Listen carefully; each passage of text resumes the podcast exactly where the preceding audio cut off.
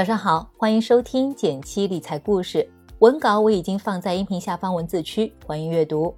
电台粉丝专属福利：微信搜索“减七独裁公众号，关注后回复“电台”，可以免费加入我们的理财实操营，仅限每天前两百名，机会难得，感兴趣的朋友不要错过。四月二十三号，全网被一个大瓜沦陷了，冯绍峰、赵丽颖离婚。一份离婚声明给这段婚姻关系正式画上了句号，甚至连文案都已经提前准备好了。日子很长，过去很好，愿未来更好。令人唏嘘的同时，不少网友开始关心：赵丽颖可是出了名的拼命三娘，这些年一直在拍戏，同时还参与了不少投资，其中最出名的就是稻草熊影业。二零一五年，她以十万元的价格认购了当时稻草熊百分之一的股权。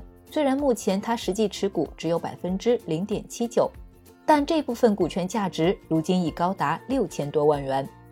吃瓜的同时，网友们也开始关心起夫妻俩财产分配的问题。虽然这由头是明星八卦，但背后这个问题其实离生活并不远。今天我们就展开来聊一聊。首先，我们来看看到底什么是夫妻共同财产呢？根据今年刚颁布的民法典中的规定。婚姻存续期间各自的工资、奖金、劳务报酬、生产经营、投资的收益以及知识产权的收益等，均归夫妻共同财产。简单来说，凡是花婚姻里的时间赚的钱，都是夫妻共同财产。比如你平时的工资收入、奖金，或者你们一起创业开公司的经营收入等等，都算在共同财产里。你可能会问。我自己买了基金，理财投资赚的钱也算两个人的共同财产吗？答案是当然。举两个例子你就懂了。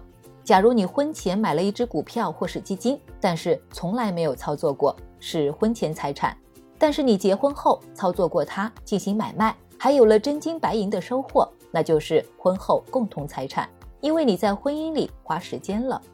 类似的，如果你婚前有一套房子，是婚前财产。但是这套房子出租了，收的租金就是婚后财产，因为你花婚姻里的时间打理了。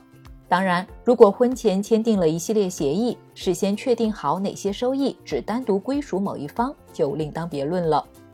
从现行法律角度来说，无论你是单身、准备结婚还是已婚的状态，如何打理好夫妻财产，终究是绕不开的现实问题。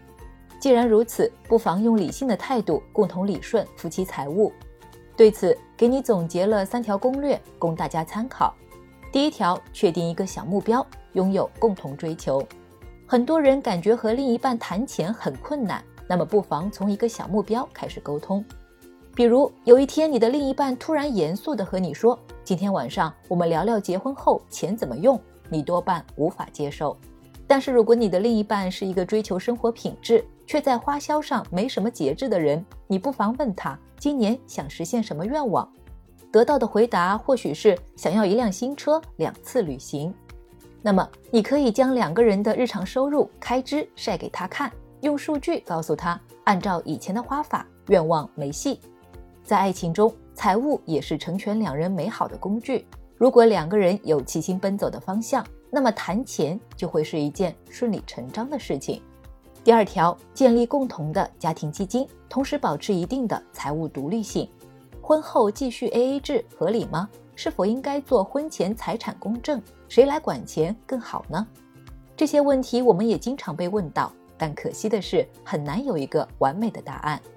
这些问题背后主要是源自于两全的想法，既想做到财务融合，又想保持财务独立。这里给大家提供一个比较切实可行的解决办法，就是双方一起制定预算和未来的计划，开通一个联合账户，为共同开支存钱，同时保持相对的独立。在达成共识的基础上，留一部分收入用于个人消费。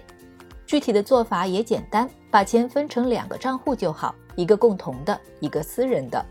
建立一个家庭基金，协商按照夫妻双方各自收入的百分比，每个月存入。这里面的钱可以用来照顾整个家庭的需要，比如买房、还贷、看病、小孩上学等。而凡是双方存在分歧的开销，都属于个人需求，比如看上一个包包，但这个月的家庭开销已经超过预算，那就调用私人账户来解决这一个性化需求。保持部分的财务独立，既是尊重对方的需求，也是让自己更有余地支配、享受个人的生活乐趣。所有成功处理了财务问题的伴侣身上都有一个共同点，那就是基于彼此的信任基础，共同参与。也正是这样的基础，才最终让谈钱不再难。第三点，不仅共同分享财富，也要共同承担风险。当然，在打理夫妻共有财富的路上，难免会遇到些问题。比如一起创业开公司，如果成功当然是皆大欢喜，但如果出现一些亏损，对公司来说是遇到了经营风险，对夫妻来说，如果产生了债务是要一起承担的。